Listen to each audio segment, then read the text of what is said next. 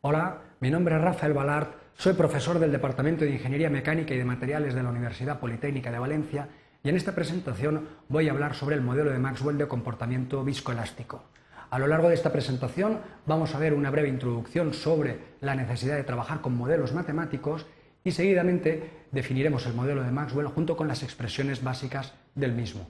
A continuación, aplicaremos el modelo de Maxwell para explicar distintos fenómenos que se producen en el largo plazo en los materiales plásticos, como son los fenómenos de fluencia, relajación y recuperación. Al final realizaremos una serie de consideraciones en base a la presentación. En primer lugar, es importante destacar que los materiales plásticos presentan un comportamiento viscoelástico, lo cual hace que sus propiedades mecánicas dependan de la variable tiempo. En este sentido, es importante conocer las eh, tener información sobre la respuesta del material a largo plazo para diseñar eh, y optimizar el cálculo de piezas en ingeniería con materiales plásticos.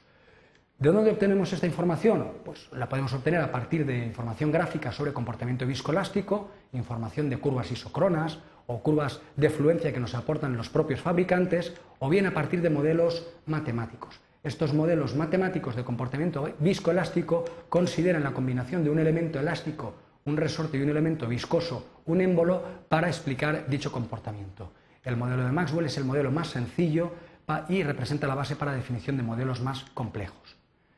De una manera muy eh, sencilla, el modelo de Maxwell considera la combinación de un elemento elástico y un elemento viscoso, pero colocados en serie.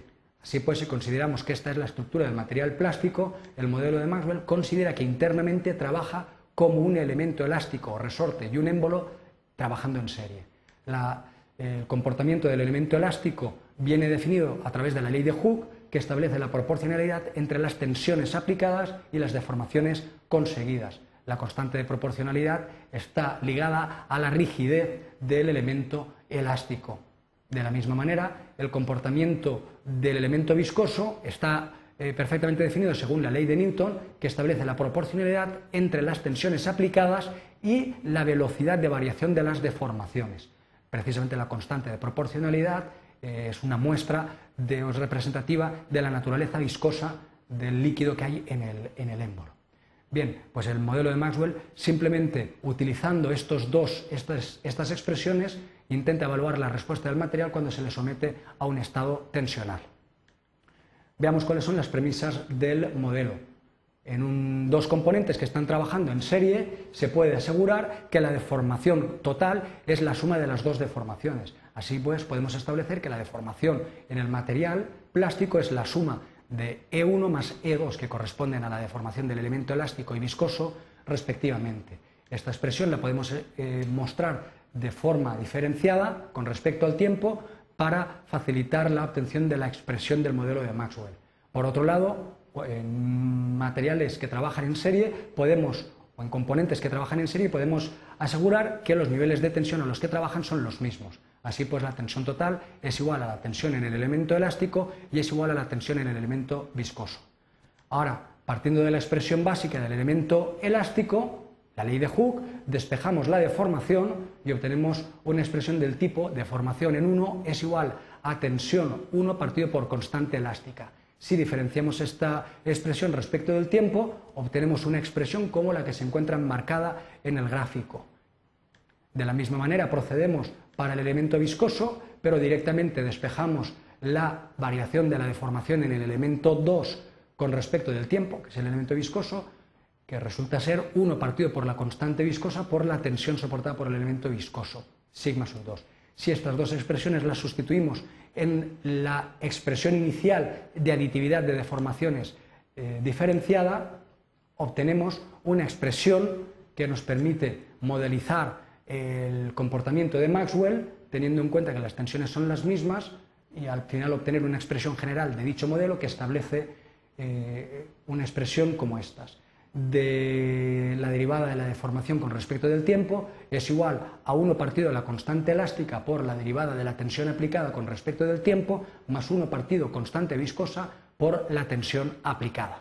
Una vez definidas las bases del modelo de Maxwell, veamos cómo explica distintos fenómenos de largo plazo en los materiales plásticos. Veamos en primer lugar cómo explica los fenómenos de fluencia. Fluencia implica que la tensión sea constante. Si la tensión es constante, su derivada con respecto del tiempo es igual a cero, con lo cual en la expresión general uno de los términos se anula, quedando una expresión como la que vemos en la presentación. La integración de esta expresión da una expresión de tipo lineal, de tal manera que el alargamiento en función del tiempo es igual a 1 partido por la constante viscosa por la tensión aplicada por el tiempo más una constante de integración una constante de integración que normalmente está relacionada con la respuesta inmediata del elemento elástico. Gráficamente lo podemos observar de la siguiente manera. Cuando el material trabaja bajo condiciones de tensión constante, se produce una respuesta de deformación de este tipo, una respuesta inicial debido al elemento elástico resorte y una respuesta lineal creciente con el tiempo debido a la respuesta viscosa del líquido. El modelo de Maxwell también permite explicar el comportamiento a relajación. La relajación se produce cuando el material trabaja en condiciones de deformación constante. En estas condiciones, la derivada de la deformación con respecto del tiempo es nula. La expresión general se anula al término de la izquierda y nos queda una ecuación diferencial cuya resolución nos da una expresión de este tipo. La tensión en función del tiempo es igual a la tensión inicial aplicada por E elevado a menos constante elástica partido constante viscosa por tiempo. Gráficamente, si representamos esta situación, obtenemos lo siguiente. Cuando aplicamos una deformación constante a un material, se produce una liberación de tensiones con el paso del tiempo. Hay que aplicar una tensión inicial para conseguir dicha deformación, pero la liberación de tensiones se produce de forma exponencial decreciente con el paso del tiempo. Por último, el modelo de Maxwell también puede utilizarse para explicar los fenómenos de recuperación. Así pues, la recuperación eh, se, entiende cuando la tensión que está soportando un material se aplica. Así pues, distintos términos de la expresión general del modelo de Maxwell se anulan, quedando una expresión de este tipo, cuya integración es directa. Establece que la deformación en función del tiempo es constante. Así pues, si representamos gráficamente los fenómenos de recuperación, podemos establecer que cuando eh, un material está soportando una tensión y en un momento determinado se anula, se produce una recuperación parcial instantánea en el material debido al elemento elástico, pero con el paso del tiempo ya no se produce ninguna recuperación. Las consideraciones finales que se pueden realizar en base al modelo de Maxwell son las siguientes. El modelo de Maxwell es un modelo sencillo que considera un elemento elástico y un elemento viscoso trabajando en serie y además la expresión general de dicho modelo eh, contiene las variables tiempo de formación y tensión. Eh, ¿Cómo explica el modelo de Maxwell el comportamiento viscoelástico de los materiales? Pues en relación a la fluencia explica la deformación elástica inicial, pero la fluencia viscosa con el paso del tiempo es lineal, lo cual no se ajusta bastante a la realidad. La relajación, el modelo de Maxwell la explica bastante bien, puesto que explica una, una relajación de tipo exponencial con el paso del tiempo. Y la recuperación la recuperación, según el modelo de Maxwell, es instantánea y no varía con el paso del tiempo, lo cual tampoco se ajusta bastante bien a, los datos reales. No obstante, el modelo de Maxwell es uno de los modelos básicos para la construcción de modelos más complejos que permitan ajustarse más al comportamiento real de los materiales plásticos. Muchas gracias por su atención.